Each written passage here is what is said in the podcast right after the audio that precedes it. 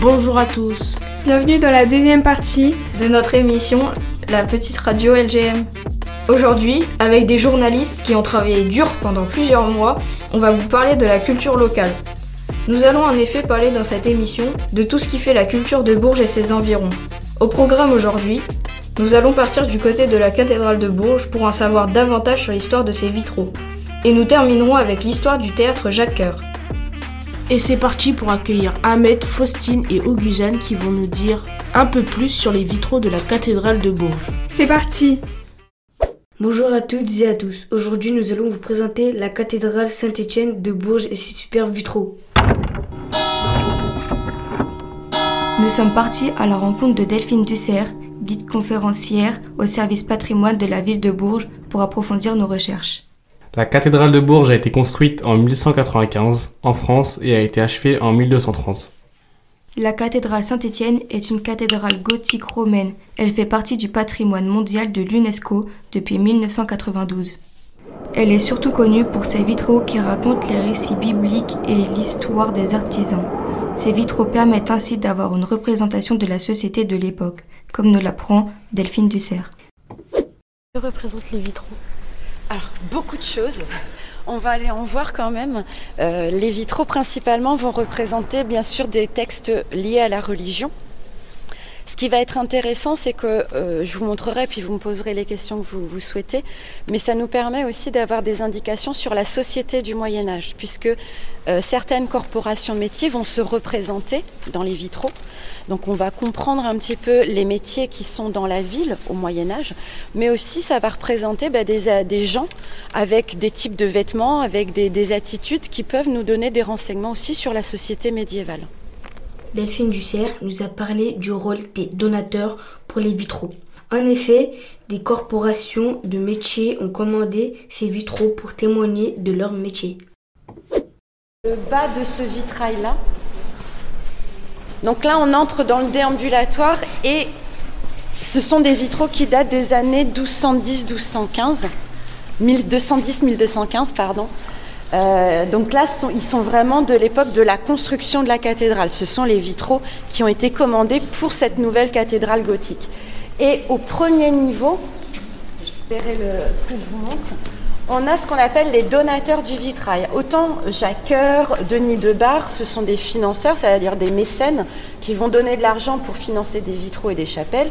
Là, les donateurs, ce sont des métiers, c'est-à-dire c'est on appartient à une corporation de métiers et ils allaient euh, bah, mettre de l'argent en fait pour financer ce vitrail. Et donc ils se sont représentés, c'est un peu comme les sponsors d'aujourd'hui quoi. C'est-à-dire que la banque euh, Tralala euh, va sponsoriser le festival de Bourges par exemple. Bah, là c'est un peu pareil. Et ils vont se représenter bien sûr en donateurs.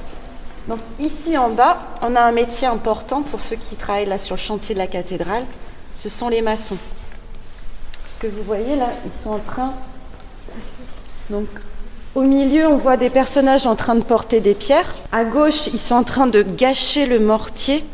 Alors, gâcher, ça veut dire mélanger le mortier. Et le mortier, c'est ce qu'on met, regardez, euh, entre deux pierres. C'est une espèce de mélange qu'on va mettre entre deux pierres pour euh, bah, asseoir les pierres l'une contre l'autre.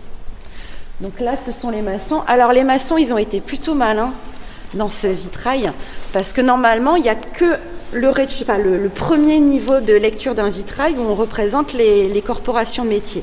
Mais eux, ils vont avoir une histoire qui commence par le fait que le personnage veut construire un nouveau grenier, veut faire une construction pour engranger toujours plus de blé. Et donc, ils vont profiter de l'histoire pour se représenter une deuxième fois, juste au-dessus, dans le médaillon en forme de fleur.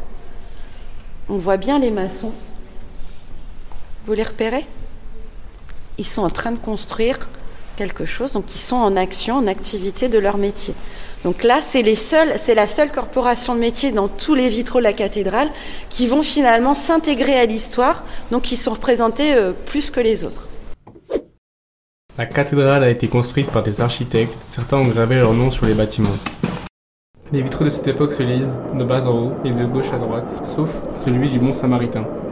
La cathédrale Saint-Étienne de Bourges possède une collection de 22 vitraux légendaires datant du XIIIe siècle. Certains vitraux font partie des plus beaux du monde. Merci à vous pour cette chronique qui donne envie d'aller découvrir ou redécouvrir les vitraux de notre belle cathédrale. Nous allons maintenant en apprendre davantage sur le théâtre Jacques Coeur de Bourges.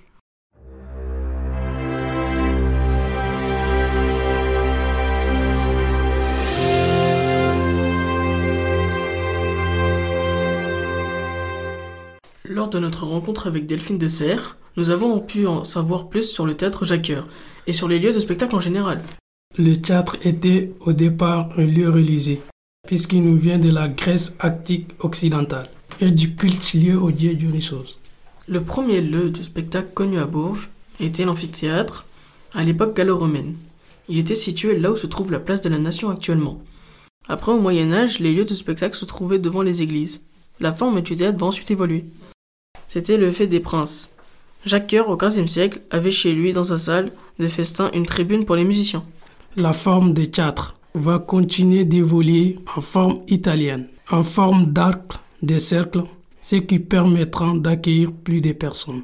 Jusqu'ici, en France, on était resté avec une forme allongée, avec une scène avec une plus grande fosse où les gens regardaient du théâtre, debout, ou sur des bancs. Il y avait également quelques gradins tout au fond. À la fin du XVIIIe siècle, début XIXe siècle, la bourgeoisie devient de plus en plus importante et souhaite avoir des lieux pour se divertir et se montrer. Et qu'en est-il du théâtre Jacques Coeur? Succédant à un premier bâtiment construit au lendemain de la Révolution française, détruit par un incendie en 1856. Delphine Dissert a invoqué cet incendie avec nous. Au niveau du plan, c'est un théâtre à l'italienne. Il y a différentes zones l'orchestre, la corbeille, les baignoires Situés sous les balcons, les gens dessous transpiraient beaucoup, d'où le nom de baignoire. Il y a aussi les balcons sur le côté, où se trouve l'empereur, le maire, les notables, qui viennent pour se montrer. Le poulailler et le paradis sont des places les moins chères. Les places à l'orchestre ne sont pas les meilleures. Les théâtres étaient allumés par des bougies puis à l'huile. Les spectateurs pouvaient recevoir des projections de cire ou des gouttes d'huile. Toute la société du plus pauvre au plus riche allait beaucoup au théâtre. C'était un des seuls divertissements de l'époque. Avant sa reconstruction, la couleur des sièges du théâtre était bleue. C'était le bleu roi, et ça mettait en valeur le teint et la tenue des femmes. La femme à l'époque était considérée comme un élément décoratif. Il y avait autrefois aussi la fosse d'orchestre, mais elle n'existe plus aujourd'hui. On trouve, comme dans tous les théâtres, le côté court et le côté jardin. C'est très intéressant tout ça. Comment sait-on où est le côté court et le côté jardin? C'est très simple, le côté court est situé du côté du cœur de l'acteur, donc à sa gauche. Pour en finir avec l'histoire de ce théâtre, nous pouvons vous dire qu'aujourd'hui c'est un théâtre municipal de 328 places. Alors n'hésitez pas à aller le découvrir si le cœur vous en dit. Merci à tous les trois pour ces informations passionnantes. Voilà, notre émission de la petite radio LGM est maintenant terminée. Nous remercions toutes les personnes qui ont accepté de répondre à nos questions. Nous espérons que cela vous aura donné envie de découvrir les lieux de culture près de chez vous.